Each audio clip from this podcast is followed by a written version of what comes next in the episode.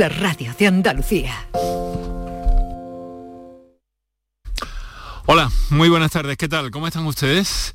Espero que bien al recibo de esta, esta que es la conexión que establecemos con los oyentes de Andalucía y más allá cada tarde a partir de las seis y eso lo hacemos porque miramos por tu salud, miramos por conocer, por saber y por, en la medida de lo posible, prevenir, gracias a la presencia y conocimiento de nuestros invitados especialistas de cada tarde, prevenir la enfermedad.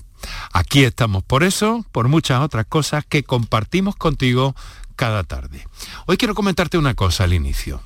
Fíjate, em, a veces uno, eh, desde la distancia un poco, pues eh, piensa y dice, mm, sífilis.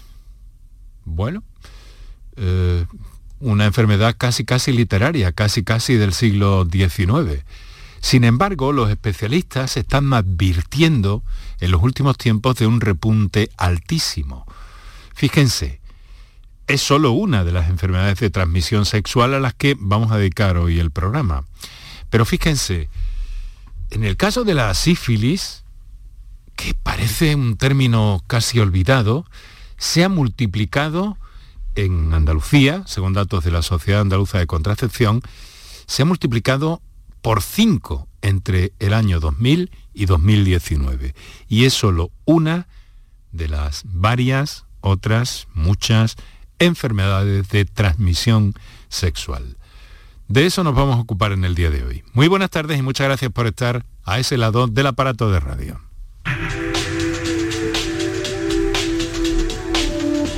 Canal Sur Radio te cuida. Por tu salud. Por tu salud con Enrique Jesús Moreno. Eh, para hablar de enfermedades de transmisión sexual nos vamos a centrar en un eh, proyecto que se ha consolidado y se ha llevado a cabo desde el ámbito del área de gestión sanitaria sur de Sevilla, en colaboración con Atención Primaria y el Hospital eh, de Balme, y que han presentado hace unos días. Es fruto de un trabajo puesto en marcha eh, hace un par de años, tres, eh, quizá con la pandemia esto se ralentizó un poco porque ya venían llamando la atención sobre todo eso, pero lo cierto es que han constatado que este abordaje y esta colaboración, atención primaria, atención hospitalaria, pues ha generado que eh, se detecten casos de enfermedad de transmisión sexual pues más del doble en un año, de los 284 casos detectados en 2021 a los 619 que se han eh, conocido, que se han diagnosticado durante este 2022. Ya veremos las causas, conoceremos las experiencias de los eh, protagonistas y de los especialistas que hemos convocado esta tarde aquí en el programa. Pero antes de empezar, vamos a darle un repaso a algunas cosas de actualidad que, bueno, una vez más tienen que ver con algunas novedades en el ámbito de la pandemia. Bueno, más que novedades de esa esperada reunión que eh, convocó el presidente de la Junta la semana pasada para hoy ha tenido lugar. El comité de expertos ha analizado la situación de la pandemia de COVID-19 eh, y, se han vuelto a reunir después de seis meses de su último encuentro han acordado aumentar la vacunación a los mayores de la residencia y a los trabajadores, así como reforzar el papel de eh, la enfermera gestora de casos que controlará brotes desde un único contagio, recuperar el registro de entrada y salida de la residencia y pedir a quienes tengan síntomas compatibles con la COVID-19 que no acudan a estos centros. Pero además hay un llamamiento que ha realizado esta mañana la responsable de la Consejería de Salud, la señora Catalina García. En la actualidad estamos en los mayores de 80, de 80 años en un 72 y en los mayores de 60 en un 57. Nos gustaría llegar al 95 porque, por lo que le pedimos a nuestros mayores y los animamos a que se vacunen. Está demostrado en estos tres años que ha sido en primer lugar, la mascarilla como una barrera de protección, cuando no teníamos el escudo de las vacunas, y después han sido las vacunas las que nos han protegido y nos han permitido, volver a, la normalidad. Bueno, las autoridades además han recordado la obligatoriedad de mascarillas en los espacios comunes de residencias y centros de salud y se recomienda que también se usen en el interior de establecimientos cuando no se pueda guardar la distancia mínima de seguridad entre, entre las personas. Eh, datos de la pandemia, pues que desde el martes pasado se han registrado 1.564 contagios, son 130 menos que hace una semana han fallecido por COVID-19 26 personas. La tasa sube 3 puntos, se sitúa en los 78 casos por cada 100.000 habitantes en mayores de 60 años. Hay 286 personas hospitalizadas y 15 eh, de ellas están en nuestras unidades de cuidados intensivos.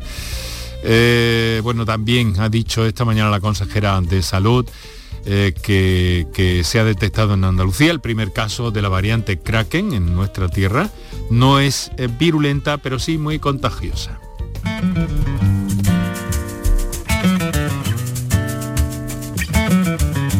Llamamiento al uso de mascarilla, llamamiento a la vacunación en la tercera, cuarta dosis cuando no esté ejecutada para las personas que lo, para las que está destinada y eh, bueno, todo esto está haciendo de alguna forma que la gripe, los catarros, la bronquiolitis y esta situación, eh, un poco de, desconocimiento que tengo, tengo COVID-19, tengo simplemente una gripe. Bueno, pues esto está haciendo que aumenten la, la venta de test en nuestras farmacias en Andalucía.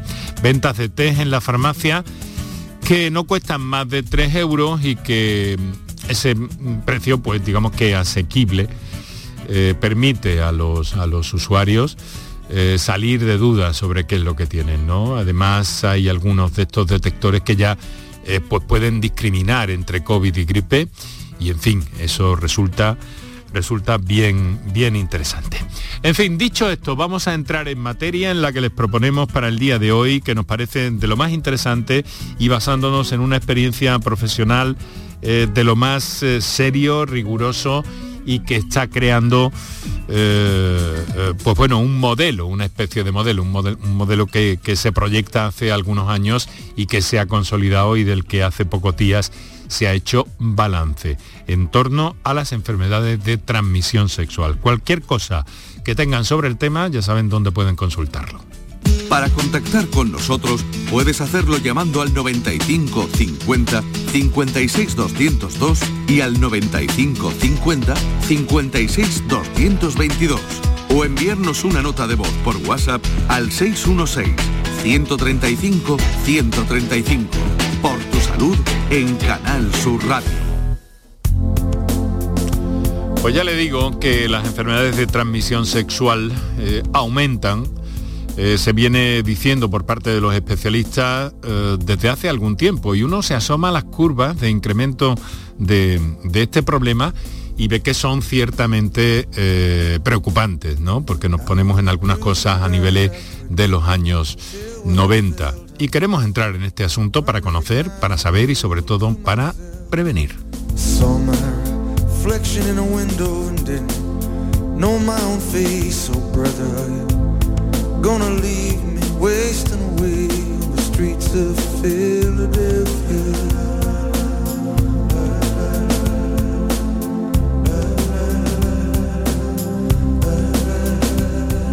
Nos acompaña esta tarde aquí en Canal Sur Radio en nuestros estudios de la isla de la Cartuja en Sevilla la doctora Rosa Oña, quien nuestros oyentes conocerán porque no es la primera vez que está con nosotros como jefa del servicio de ginecología y obstetricia del Hospital de Balmen de Valme y que nos ha acompañado en muchas ocasiones. Doctora, doctora Oña, muy buenas tardes. Hola, buenas tardes y muchas gracias eh, por la invitación para participar en el programa. muchas, gracias a usted por cedernos esta parte de, su tiempo en la agenda de la tarde eh, para conocer y bueno, para mm, felicitarles también por esta, eh, por esta iniciativa que tuvieron hace algún tiempo y que ha llevado a un mayor aumento de la detección de enfermedades de transmisión sexual.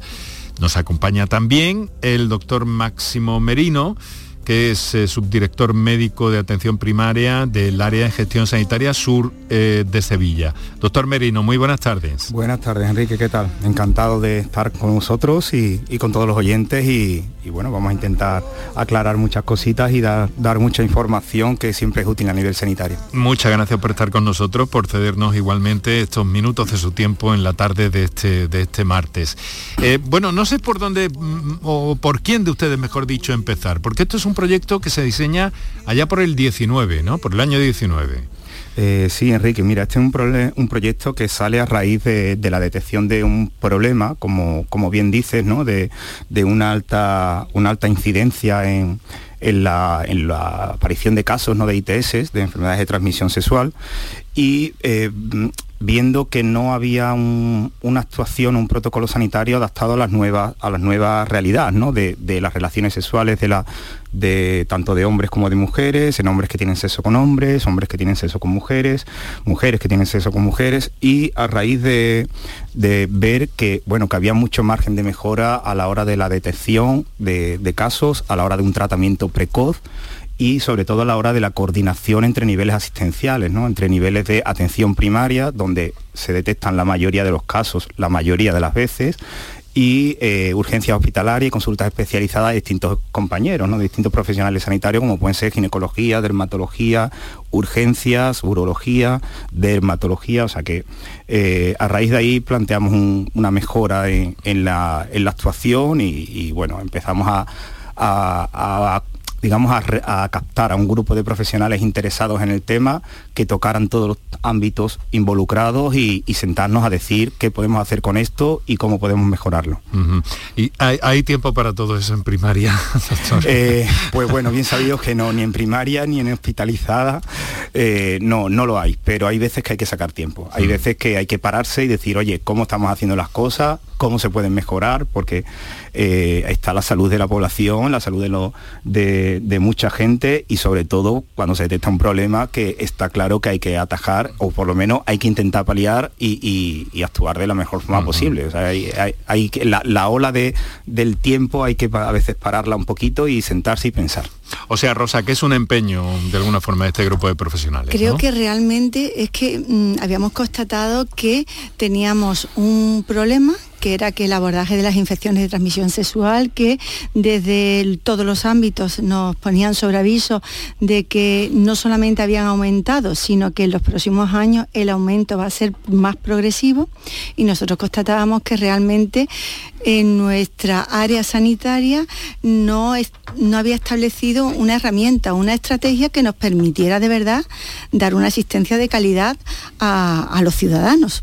Y realmente eso fue lo que nos movió. El problema está y si entre todos nos sentamos y lo hablamos, es más que posible que la respuesta sea mucho mejor que si nos ponemos cada uno a hacer la batalla por nuestra cuenta. Y eso fue lo que nos unió y nos ha permitido tener este resultado, claro. Mm. Doctora, yo al principio he fijado un poco en algunos datos para que nuestros oyentes se hicieran una, una idea del caso de la sífilis, que casi casi eh, pues puede sonarle a alguien, ¿no? una enfermedad casi erradicada. Sin embargo, no es así. Y no solo no es así, sino que además eh, ha quintuplicado su, su, incidencia en la población.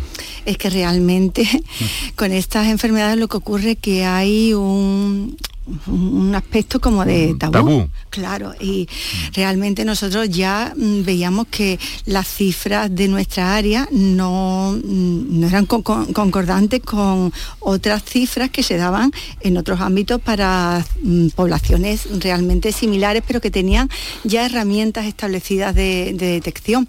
La sífilis es una enfermedad que lleva muchos años con el hombre, pero la sífilis no es algo que esté erradicado, es actualidad porque las enfermedades de transmisión sexuales son una realidad, igual que las enfermedades respiratorias son una realidad porque los seres humanos tenemos la costumbre de respirar.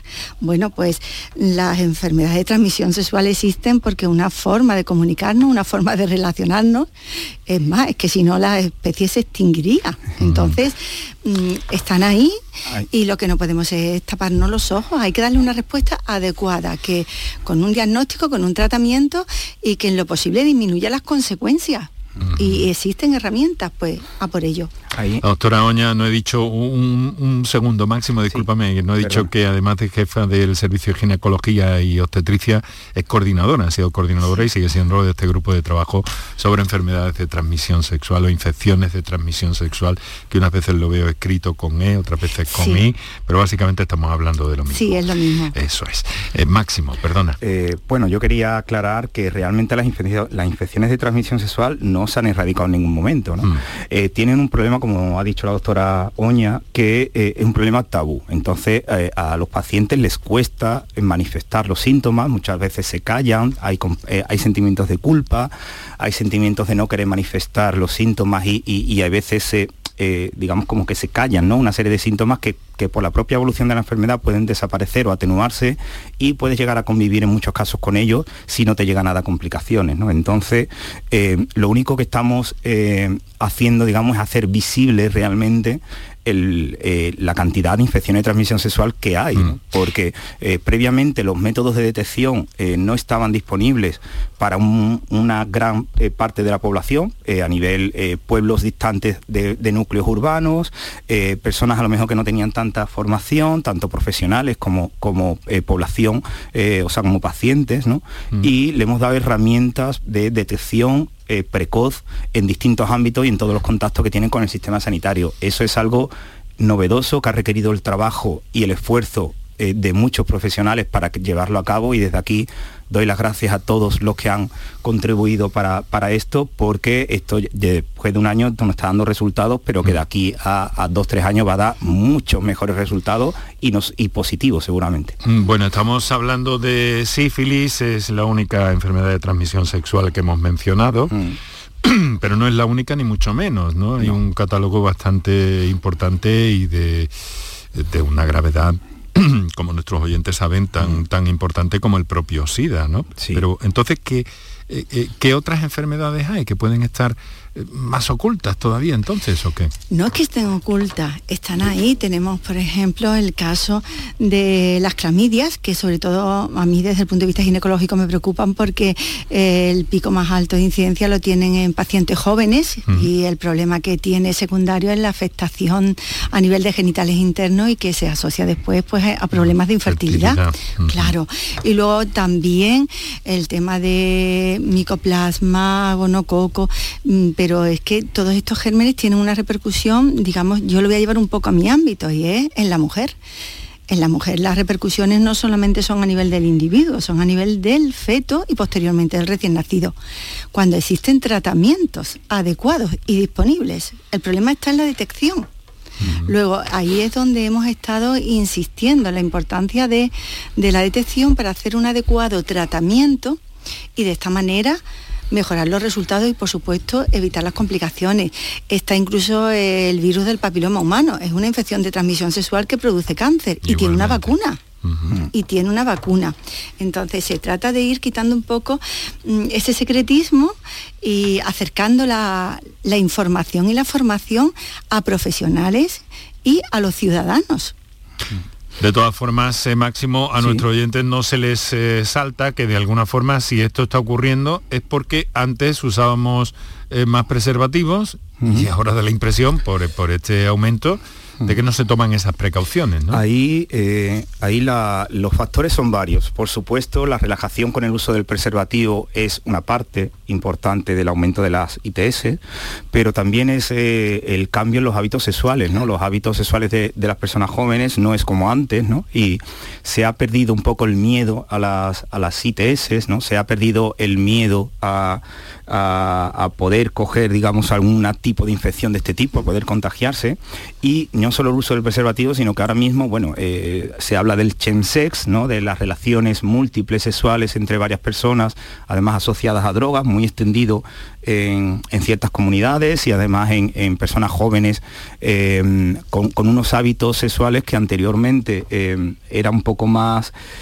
como voy a decir, oculto, ¿no? Y ahora es casi, casi público, ¿no? las relaciones a nivel de, hay, hay aplicaciones para eh, para buscar parejas sexuales, para buscar encuentros sexuales, muchos casos múltiples, y eso es una realidad. Eso ni podemos ocultarlo, ni podemos demonizarlo, ¿no? Simplemente tenemos que adaptarnos, informar, por, supuesto, a la población y em, informar de cómo podemos atajar un poco eh, eso, ¿no? Y no solo el uso del preservativo, volvemos a repetir, como dice Rosa, autora Oña, y yo repito siempre, la detección precoz por los sanitarios y por los propios pacientes en detectar los síntomas que pueden ser síntomas claros de una infección de transmisión sexual y que el profesional tenga esas herramientas para en cualquier momento hacer un diagnóstico lo antes posible, tratarlo lo antes posible, sobre todo para cortar la cadena de contagio, mm. que eso era un problema importante, que no se cortaba la cadena de contagio por las demoras, como dicen, el tiempo ¿no? de la sanidad, no había tiempo, no había infraestructura suficiente, ¿no? el, el centro del Duque del Infantado estaba saturado y, no daba, aunque quería, no daba una respuesta global para la, cantidad de pacientes que demandaban una asistencia sanitaria con infecciones de transmisión sexual y además a personas con una disparidad em, eh, o una accesibilidad muy difícil para, para centros sanitarios. ¿no? Bien, hay una cosa, ¿no? Que a mí me resulta, me llama, me llama la atención también en todo esto que estamos hablando, y es que em, Claro, pero una persona siente que está enferma, ¿no? Cuando tiene una enfermedad de este tipo, ¿no? claro. Lo eh, sabe, ¿no? Sí, él nota unos cambios, no son unos cambios que le puedan a lo mejor alarmar o meter en una cama con una fiebre, como puede ser una gripe o una neumonía, pero él nota unos cambios, unos síntomas y yo creo que mm, el éxito, entre comillas, de, este proyecto radica en que hemos acercado la posibilidad de consultar pues a su, a su población donde él vive. Entonces no tiene que hacer grandes desplazamientos, es, mm, todos los pueblos tienen sus centros de salud, hemos formado a los profesionales de esos centros de salud y una cosa que para mí también es de especial interés, mm, hemos roto en parte lo que es una brecha de género. Igual en muchas zonas rurales la mujer es la que tenía más dificultad si se tiene que desplazar a muchos kilómetros y hay un familiar que la tiene que llevar en coche hasta una consulta que esté a kilómetros. Si esa consulta la puede hacer en su centro de salud, de forma, pues igual que va, el que está en una sala de espera de un centro de salud, tú no sabes si va porque tiene un tobillo que se le ha inflamado, porque le ha salido una vesícula o porque tiene un problema de, alteración intestinal. Entonces, el acercarle esa consulta y en hacerlo tan rápido, porque nosotros se hace todo en acto único. La paciente se va mm, valorada, se cogen las muestras y además se le administra tratamiento si realmente el profesional lo considera que, tiene indicación. Eso es eh, fruto, ahora que hay de alguna forma hombre, no, no quiero que me interpreten mal, ¿no? Pero esa, eh, eh, esa polémica o esa especie de enfrentamiento, claro, la primaria está mal, no puedes ir al médico, te vas a las urgencias, al hospital. Esto es fruto, sin embargo, de una colaboración hospital, en este caso Hospital de Valme, con la atención primaria de, la zona. Exacto. ¿Nos no pueden Máximo centrar un poco para que nuestros oyentes de Sevilla y de fuera de Sevilla puedan orientarse? Es una comarca eh, del sur de Sevilla, ¿no? Exacto. Eh, el área sur de, el área de gestión sur de Sevilla conlleva el Hospital de Valme, conlleva la, los pueblos, las localidades que están en el sur de Sevilla, desde Utrera, Montellano, Dos Hermanas, Alcalá, Lebrija, Las Cabezas, El Cuervo, o sea, toda la zona sur de Sevilla y engloba los hospitales de alta resolución, Utrera, Morón y, Lebrija, el, Hospital Tomillar, o sea, es un área muy extensa, de hecho, eh, muy populosa, sobre todo exacto, y con una, una dispersión eh, muy importante, o sea, un paciente del cuervo eh, le puede tener muchas dificultades en acudir a, un centro, por ejemplo, en el, centro de Sevilla, para tratar ciertas enfermedades, en este mm. caso esto, ¿no? O para ser diagnosticado. Hay muchas cosas sobre este proyecto que todavía me quedan por preguntar, pero eh, quiero hacer la llamada habitual a los oyentes para que sepan que tienen a su disposición eh, esta tarde este tema y cualquier duda, cualquier aspecto que pueda haber. Eh, mm, bueno, ahora tenemos que hacer una pausa, ¿no? Pero luego quiero entrar también un poco en la gravedad que pueden suponer determinadas enfermedades de transmisión sexual, más allá del, del SIDA, que, digamos que sería lo más clásico. Me van a permitir ahora, eh, doctor Máximo Merino, doctora Rosa Oña, vamos a recordar a nuestros oyentes los teléfonos, hacemos un descansillo para nuestros anunciantes y enseguida entramos en materia. Muchas gracias. Gracias. Gracias. Para contactar con nosotros puedes hacerlo llamando al 95 50 56 202 y al 95 50 56 222 o enviarnos una nota de voz por WhatsApp al 616 135 135. Por tu salud en Canal Sur Radio. Toda Andalucía y toda tu radio van contigo, cuando quieras y donde quieras. Porque la app de Canal Sur Radio tiene todas nuestras cadenas, con todos los programas que te gustan, las emisiones en directo y tus podcasts. En casa, en el trabajo, haciendo deporte, de compras, paseando. Descárgatela. Tienes todo Canal Sur Radio, Radio Andalucía Información, Canal Fiesta, flamencoradio.com y Canal Sur Radio Música para ti. Toda Andalucía y toda tu radio van contigo. Más Andalucía. Más Canal Sur Radio. Este 2023 escribe tu propia historia con Social Energy. Toma la mejor decisión del año e instala paneles solares de primeras marcas con hasta 25 años de garantía. Ahorra hasta el 90% de tu factura de luz e ilumina tu hogar noche y día con nuestras baterías. Pide tu estudio gratuito y aprovecha las subvenciones disponibles 955 44 11 11 y socialenergy.es. La revolución solar es Social Energy. El resumen de la jornada con la última hora del deporte, la economía y el análisis lo tienes en el Mirador de Andalucía. De lunes a viernes desde las 7 de la tarde con Natalia Barnés. Más Andalucía, más Canal Sur Radio. Enrique Jesús Moreno, por tu salud, en Canal Sur Radio. Para contactar con nosotros puedes hacerlo llamando al 95 50 56 202 y al 95 50 56 222 o enviarnos una nota de voz por WhatsApp al 616 135 135. Por tu salud en Canal Sur Radio.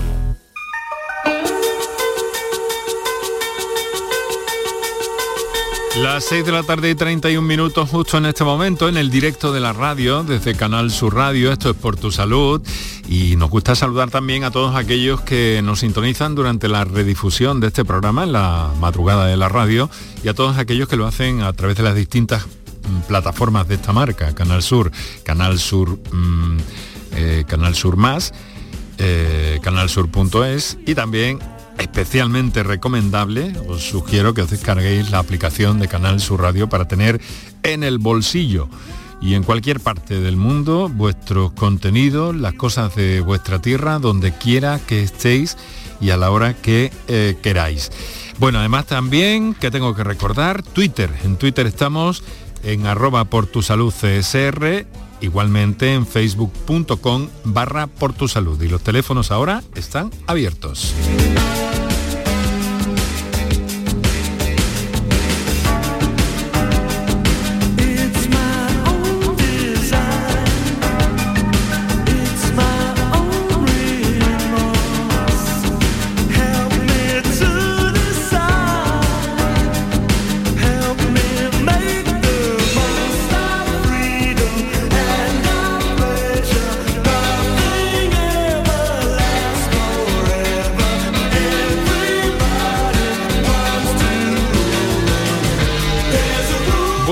Recuperando también eh, viejos sonidos que lo son ya de la historia de la música popular en todo el planeta, con esta familia que nos hacen pasar siempre buenos ratos, que no me acuerdo ahora mismo cómo se llaman, Paco.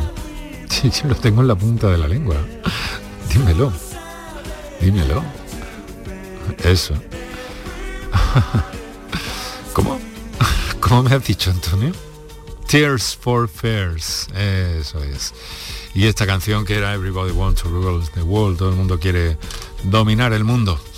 Bueno, pues nosotros desde el ámbito y desde el ángulo, eh, desde el ángulo de la salud nos ocupamos cada tarde de un asunto. Hoy estamos dedicando el programa a las enfermedades de transmisión sexual y a esa iniciativa puesta en marcha y consolidada ya desde el área de gestión sanitaria sur de Sevilla, eh, con cuyo subdirector eh, nos está acompañando, doctor Máximo Merino, y con la doctora Rosa Oña, que es jefa de ginecología del Hospital de Balme y coordinadora del grupo de trabajo de, este proyecto consolidado ya. Bueno, vamos a ver, consecuencias de las enfermedades de transmisión eh, sexual. Doctora, son muchas, múltiples y a medio, incluso a largo plazo, según tengo entendido, ¿no? Sí, realmente esa es una de, de, las razones además que nos hace insistir sobre la importancia de hacer un tratamiento precoz y adecuado para, la infección y eso conlleva su diagnóstico. En el caso de, las infecciones así que en una paciente joven que no esté embarazada, pues el tema de la, afectación de genitales internos, que puede ir desde una afectación no tan grave de trompas, pero que le cause una esterilidad, a una afectación importante de genitales internas con accesos tubováricos, que es un caso de abdomen agudo, es como una peritonitis, es una enfermedad grave que puede responder a antibióticos o los casos menos favorables pueden requerir una cirugía que puede ser, puede conllevar la, extirpación, pues por ejemplo, de las trompas o los ovarios.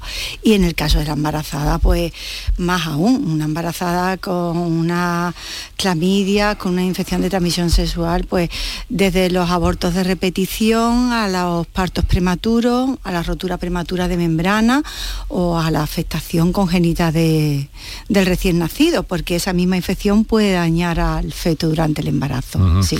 Eh, bueno, y además, eh, para los varones también, desde luego que cualquiera de estas enfermedades, las más graves, ¿no? Doctor Merino, también tienen... Eh, también tienen muchas complicaciones y consecuencias. Mm. Mm. Por supuesto. el, el, hombre es muy frecuente, la clamidia es una de las infecciones más frecuentes, igual que la mujer, de infección de transmisión sexual.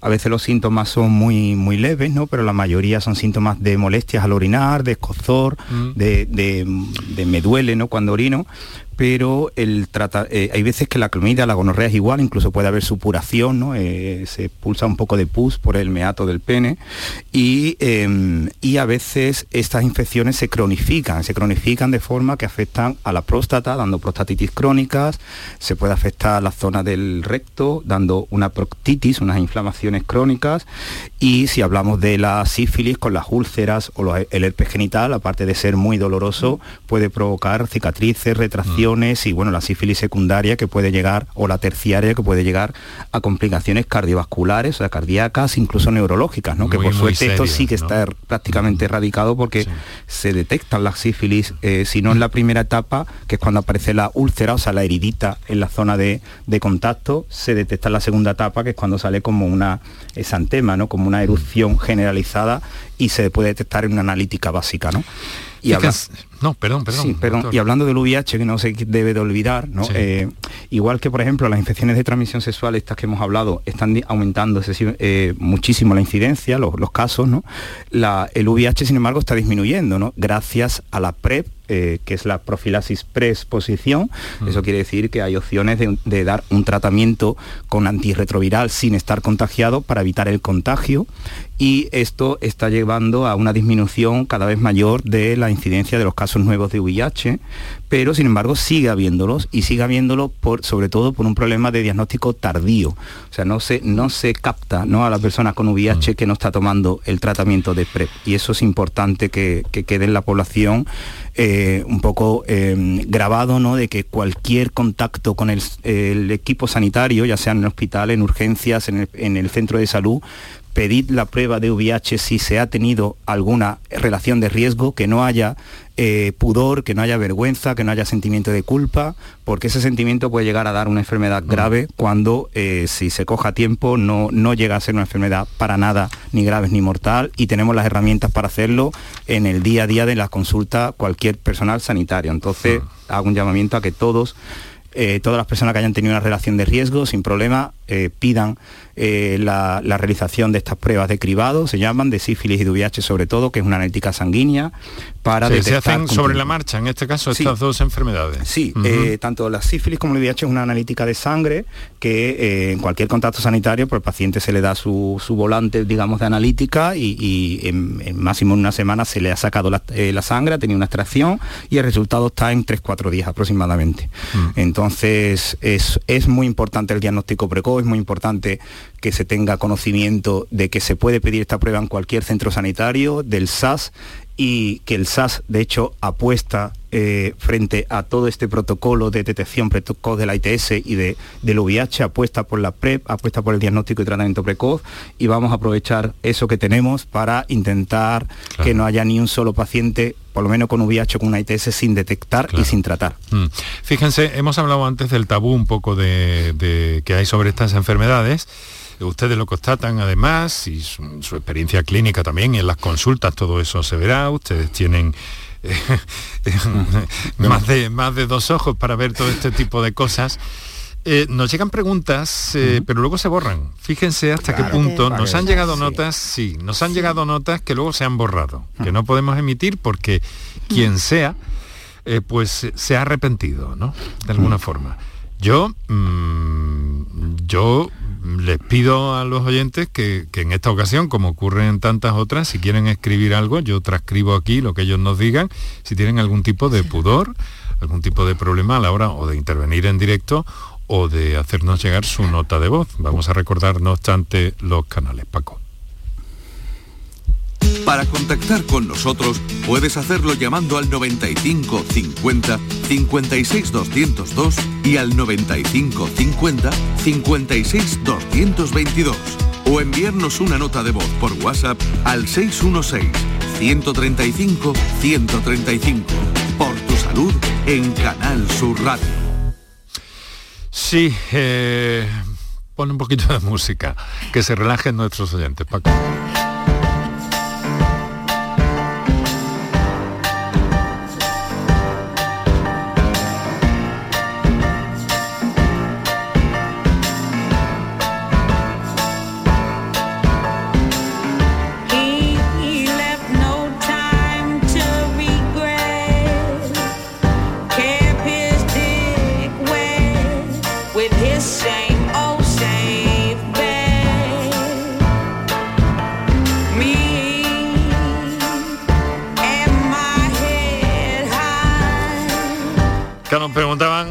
Preguntaban eh, algunas cosas. Eh, ¿Cuáles son los síntomas? Bueno, estamos hablando de un conjunto de enfermedades, ¿no? Síntomas sería eh, muy largo expresarlo aquí, ¿verdad, doctores? Sí, verás, yo hay un aspecto que creo que es importante. Los síntomas son un tanto inespecíficos.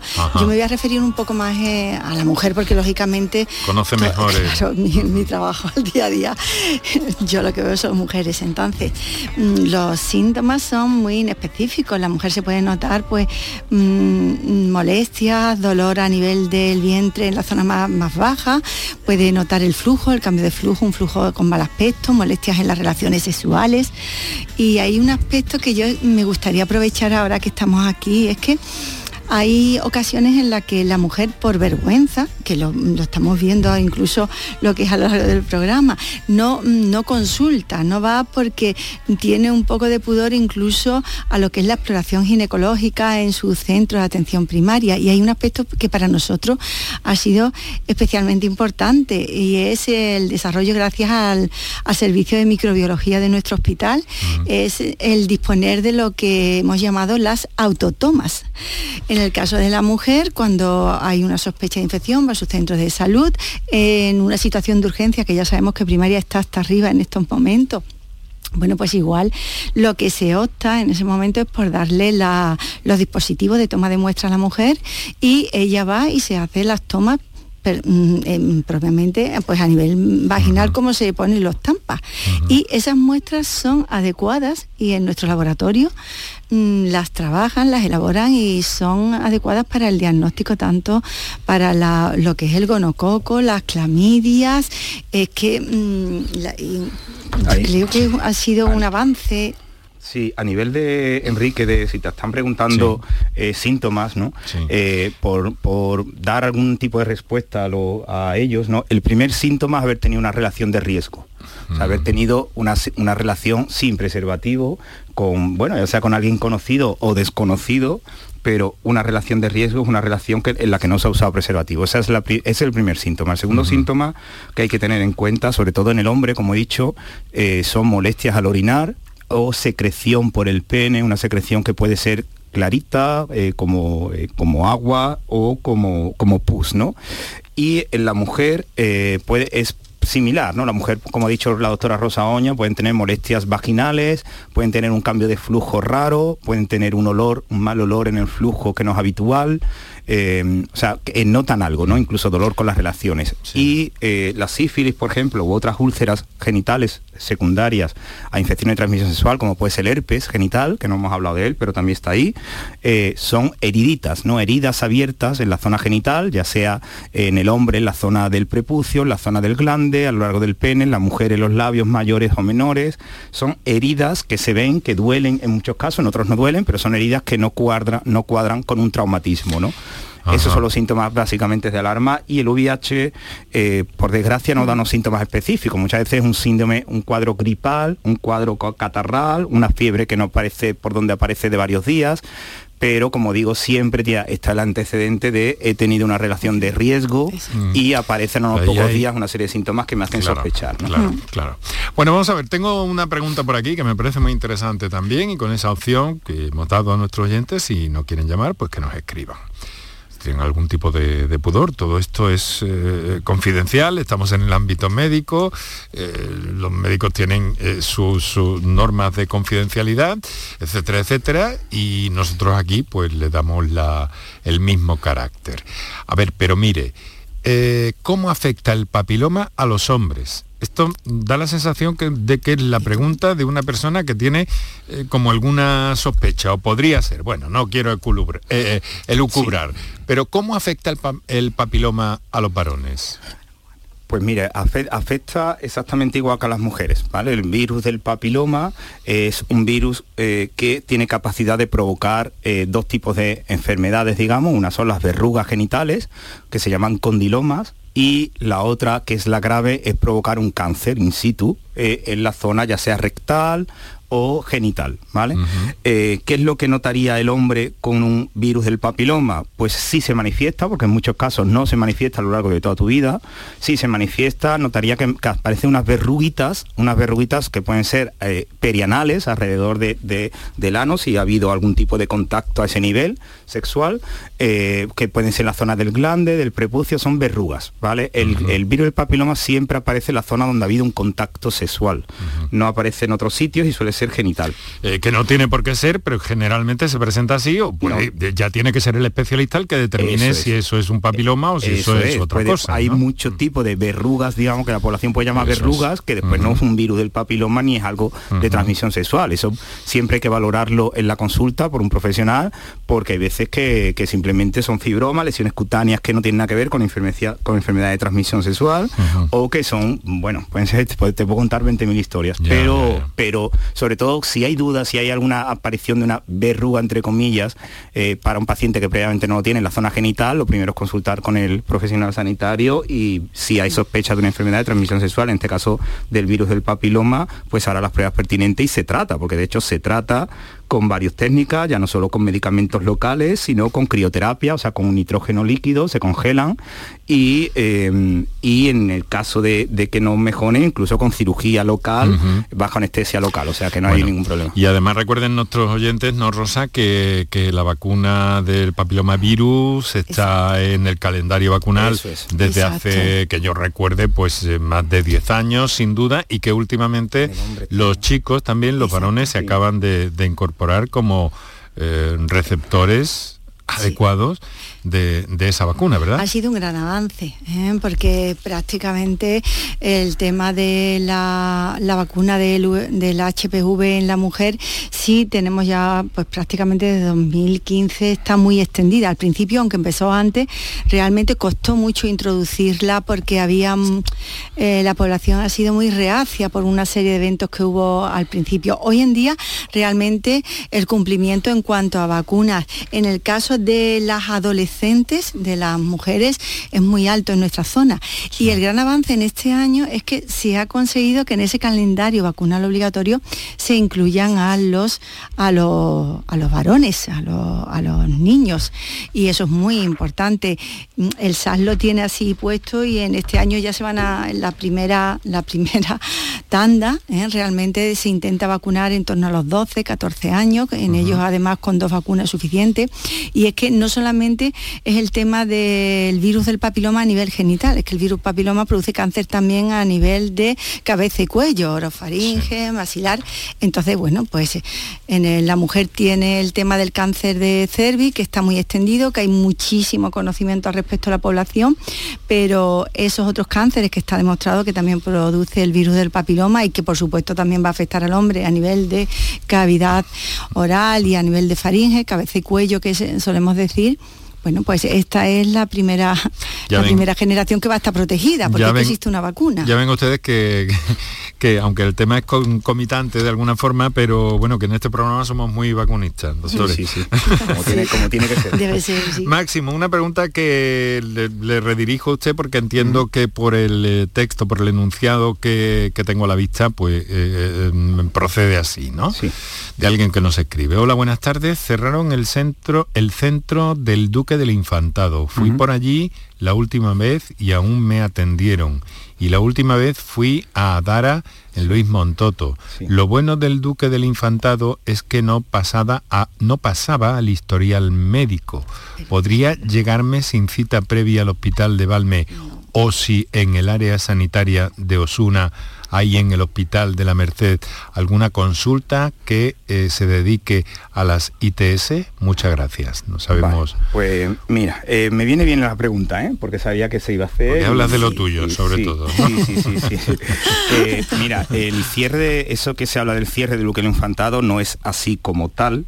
El Duque del Infantado tenía, por un lado, la, ciertos aspectos positivos, pero muchos otros negativos, ¿no? Como digo, estaba saturado y eh, no había una accesibilidad real para la hora del diagnóstico y tratamiento precoz de pacientes que requerían una valoración rápida, no porque no quisieran, simplemente porque es que no daban abasto, no daban a más.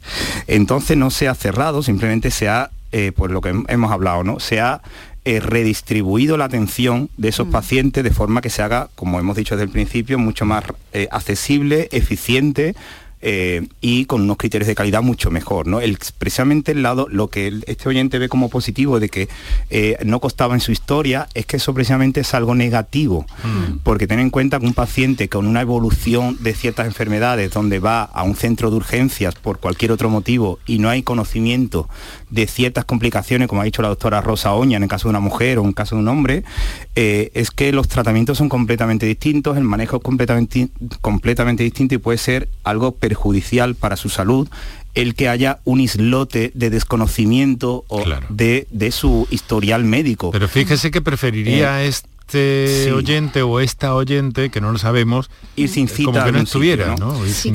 ahí sí que no pasara... Claro, mira, ahí sí que en cualquier centro, sin cita como tal, no, pero en cualquier centro sanitario, ya sea en, las, en urgencias hospitalarias, pues en este caso que está hablando de Osuna, en su centro de salud, eh, él puede coger cita en su centro de salud sin decir el motivo. Y una vez que habla, eh, llegue a la consulta de su médico o incluso la consulta de acogida de enfermería, ¿no? que tenemos establecida en el SAS, eh, que aprovecho para dar las gracias a todos esos enfermeros y todos los gestores de enfermería, porque están haciendo una labor extraordinaria cuando eh, con la falta de médicos que hay en la atención sanitaria. Y pues sin dar, sin dar el motivo a la hora de coger cita, cuando ya esté en contacto con el personal sanitario, ya sea enfermero o médico, cuente realmente lo que ocurre. Eh, tienen que tener los pacientes muy claro que el secreto profesional siempre lo tenemos y que eh, que, aunque yo entiendo ¿no? el sentimiento de culpa, que esto es algo que vemos diariamente muchas veces. No somos nadie ni para juzgar a nadie, ni para eh, dar juicios de valor, ¿no? Simplemente eh, nos encargamos de intentar tratar lo mejor posible, diagnosticar lo antes posible y que ese paciente tenga una calidad en la atención adecuada a lo que, a lo que queremos y lo que se pide, Entonces, animaría a este oyente, lo primero, acudir a cualquier centro sanitario de Osuna o de su de su zona donde, donde vive, pedir citas sin pedir, sin decir ningún motivo, quiero que me vea el médico y en el médico comentarle lo que hay, porque posiblemente eh, se ajusten también a este protocolo que el SAS ha interiorizado o ha protocolizado para toda Andalucía eh, como una recomendación de atención a las ITS y que, eh, que ya estáis viendo que dan resultados muy positivos, que posiblemente lo diagnostiquen y lo traten prácticamente en el mismo acto que de, de inicio, digamos que lo vea el médico o el enfermero y que después además lo va a seguir el especialista hospitalario, le va a hacer un seguimiento si es necesario, siempre con los criterios tanto de calidad como de intimidad. ¿vale? están animando a nuestros oyentes a última hora. Hay un aspecto también. bueno, vamos a tener que venir otro día, ¿eh? que no nos importa. Pero tenemos todavía algunos compromisos previos antes de llegar a las 7, que es la hora de la noticia, y eso es inexorable, eso es eh, absolutamente un, Hombre, que tienen que llegar las noticias a su hora, pero voy a saludar a Carmen, voy a saludar a Carmen que ha telefoneado desde Sevilla, si les parece, doctores. Y Carmen, buenas tardes. Carmen. ¿Tenemos a Carmen ahí? Parece que sí, pero luego parece que no. Hola, Carmen. Hola. Sí. Hola, hola. Buenas tardes. Buenas tardes. Mi duda es que yo hace aproximadamente un mes llevé a vacunar al niño para, bueno, para la polio y la difteria y le comenté a la enfermera del centro de salud Mario Auxiliadora que si también le iban a poner lo del papiloma y me dijo que no. Y le dije, mira, acaba de oír en la radio porque habían hecho una campaña de publicidad, que estaban incluidos los niños, eh, además de las niñas. Y me dijo que tanto le insistí que me dice, no, solo se le ponen a los niños si son homosexuales. No, Uy, no, no, no, no. Así me dijo, ¿eh? O sea, yo dije, digo, mira, es que existe una campaña en radio, sé que se ha incluido... Pero, eh, de todas formas, discúlpeme, si me permiten, doctores, que me entrometa. Eh, Carmen, ¿qué edad tiene el chaval? 14 años. 14 años. Está en el límite. Mm pero entraría. Y entonces, vamos, tanto le insistí así, digo, mira, es que yo acabo de escuchar una campaña que se hizo en septiembre, me parece que fue, que se incluía, se incluía a los niños de madre. Y terminó así como para cerrar la conversación, dice, no, no, solamente si son homosexuales. No. así me dice. Es que realmente este grupo de vacunación, este en el 2023 va a ser el primer año, los que tengan entre 12 y 14 años, realmente no sé en qué grupo van a empezar, pero empezarían en 2023 el primer grupo de vacunación puede y, si hace un si la consulta le hizo en noviembre o diciembre realmente probablemente no existía ni la normativa ni las dosis de vacunas correspondientes a este grupo. Pero en 2023 los varones que cumplan, creo que son 12 años máximo, sí, con 12 años, y otro grupo que también se está poniendo, pero que hay grandes conocimientos, es todas las mujeres que han tenido una conización independientemente del momento en que se le haya hecho, si tienen ese informe o en mm. su historial está ese dato, se pueden vacunar y pueden ir a su centro de salud. Vamos deprisa, sí, por, deprisa por favor, máximo.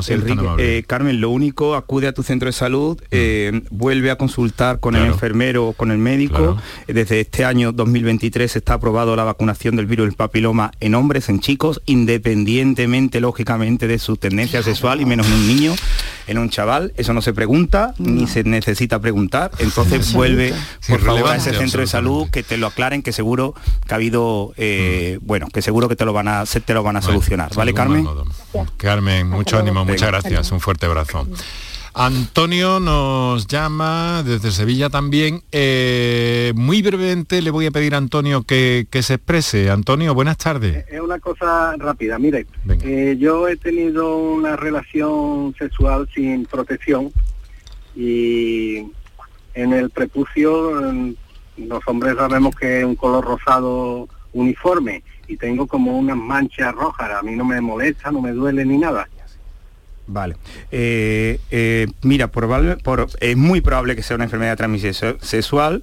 Por lo que comentas, eso habría que verlo, pero por lo que comentas posiblemente sea una candidiasis. No hemos hablado de una candidiasis, pero podría serlo. Si tienes picor, si tienes, si es una, habría que ver si es una lesión única o no, si son heridas y no rojeces, habría que ver si duele o no duele, si pica o no pica. Em, eh, si me puedes dar algún dato te puedo orientar un poquito, un dato más. Si pica, pica, o, o dicho que no pica, ¿no, Antonio? A mí no me pica, no me molesta para nada, no tengo heridas, solo rojeces.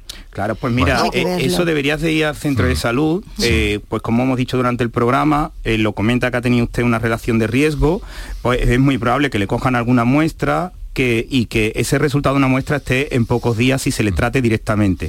¿Vale? hay que verlo. Las lesiones cutáneas siempre hay que verlas porque pueden ser muy, muy variable el diagnóstico. No tenga vergüenza de ir ni se sienta culpable porque lo vamos a tratar lo mejor posible y lo vamos y, no vamos a juzgar a nadie porque haya tenido una relación de riesgo. Claro que sí. Antonio, muchísimas gracias. Muy buenas tardes. Un fuerte abrazo y suerte. Tenemos, tenemos que ir cortando ya, tenemos eh, escasos 45 segundos, ¿qué digo? 40. Así que yo quería sobre todo enviar también un saludo a todos los profesionales que han participado, en, e, que están participando, de hecho, en este programa, en esta experiencia de, del área de gestión sanitaria sur de Sevilla, Hospital de Valme y Atención Primaria de la zona, el doctor Máximo Merino como subdirector médico de atención primaria de ese área y la doctora eh, Rosa Oña, jefa del servicio de ginecología del Valme y coordinadora del grupo de trabajo sobre todo esto.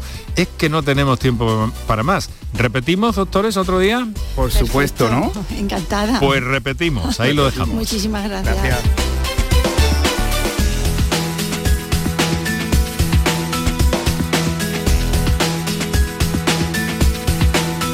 Tu salud con Enrique Jesús Moreno. Si necesitas recuperarte de una operación de cadera, rodilla o cualquier otro proceso médico, en Vallesol podemos ayudarte. Contamos con profesionales que te ayudarán a recuperarte más rápido y llevarán un estrecho seguimiento de tu evolución. Y todo ello sin desplazamientos innecesarios y por mucho menos de lo que imaginas. Infórmate en el 924 24 25 o en vallesol.es. Vallesol, la residencia que te mereces. Pero Pepe, Carmen, qué guapísimos estáis. Tenéis la piel perfecta. Sí, hemos ido a Clínica Doctor Ortiz y nos ha aconsejado lo mejor para los dos. Nos han transmitido seguridad y confianza. Son muy completos. Tratamientos de arrugas, rellenos faciales, láser, cirugía plástica, injertos capilares, ginecología. Pide tu cita gratuita en Clínica Doctor Ortiz y siéntete segura en tu clínica estética de confianza. Pacientes reales, belleza natural.